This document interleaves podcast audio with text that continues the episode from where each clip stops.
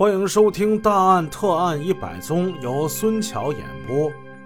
发生在二零一八年的昆山反杀案，这个案子大家都知道，骑自行车最后捡地上刀反杀刘某那个于海明，他最终被认定为正当防卫，被免于起诉。这个案子很有名，讲的主播也很多。我不是想讲这个案子，我是想说在。两千年，沈阳也发生过类似的案件。这个案子不长，咱们两集把它讲完。事情发生在二零零零年八月十一日零点三十分，沈阳市铁西区公安分局清宫派出所警用电话响了。正在值班的警长安金华接到分局调度室的通知。复工街与石马路的十字路口附近发生了歹徒抢劫出租车司机的案件，你们立刻派人到出事地点保护现场。安金华放下话筒，带领两名协勤人员跳上警车，只用两分钟就赶到了现场。只见雨雾朦胧之中，在复工街还有石马路交叉的这十字路口东面约两百米的路面上。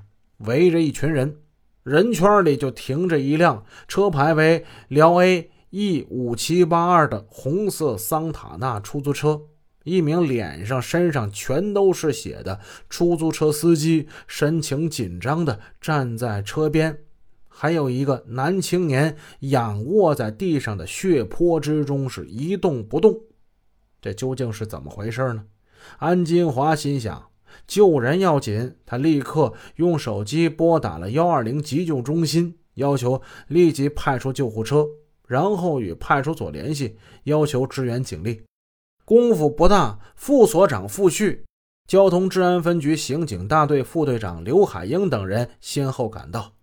随着刺耳的警笛声，一辆白色急救车疾驰而来。由于倒地的青年伤势危重。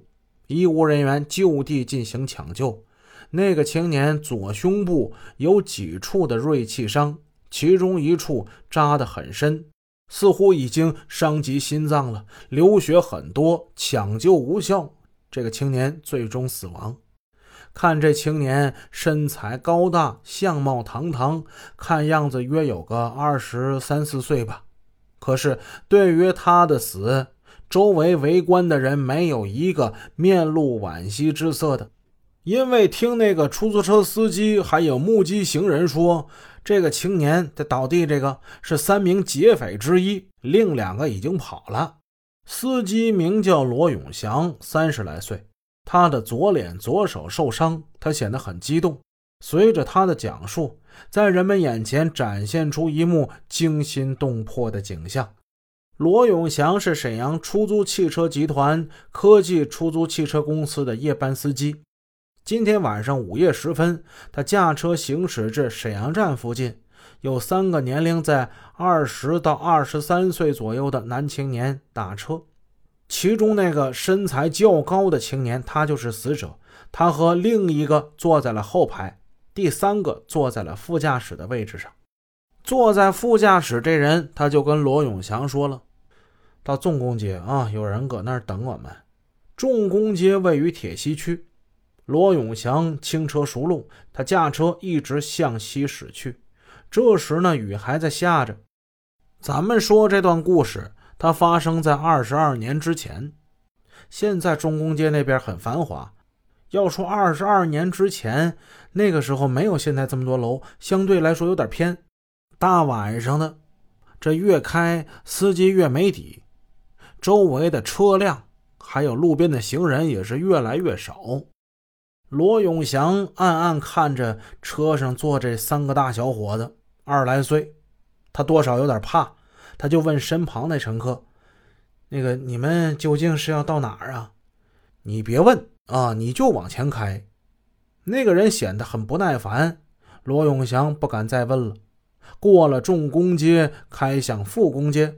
当车行至一个十字路口东约两百米的地方，身边那个人对他说：“就搁这儿停车啊！”罗永祥有些发傻，他环顾四周，黑油油的，一个人都没有，根本没有等候的人呢。他心里一动，有所警觉，做了应付意外事件的心理准备。九十年代中期到九十年代末，包括两千年这一段时间，抢劫、杀害出租汽车司机的案子实在太多了。当出租车司机的没有不害怕的。罗永祥猜着了，后面那俩人先后下了车，但是副驾驶那人没动。那下车那两个人就来到了司机驾驶室这位置。他们在外边把这车门给挡住了，拿身子往这车前门一靠，司机下不来了。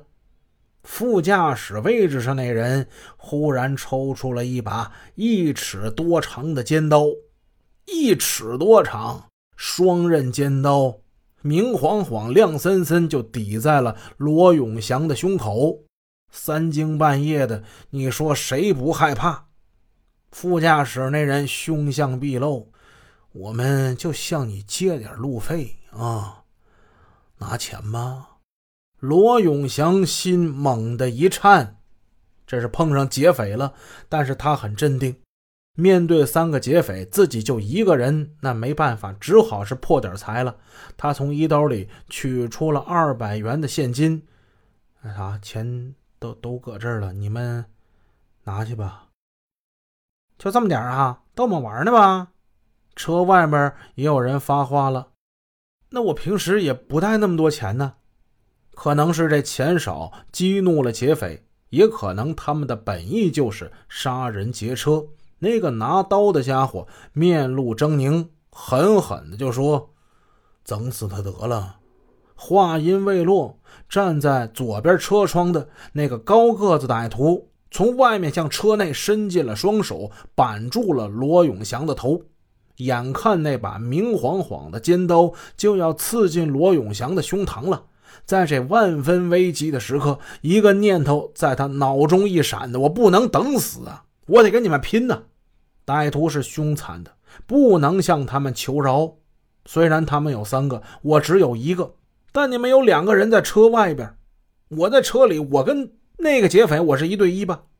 我他妈拼了！我罗永祥玩了命了，他双手紧紧地握住那把刀，用力往左侧车门外边抡。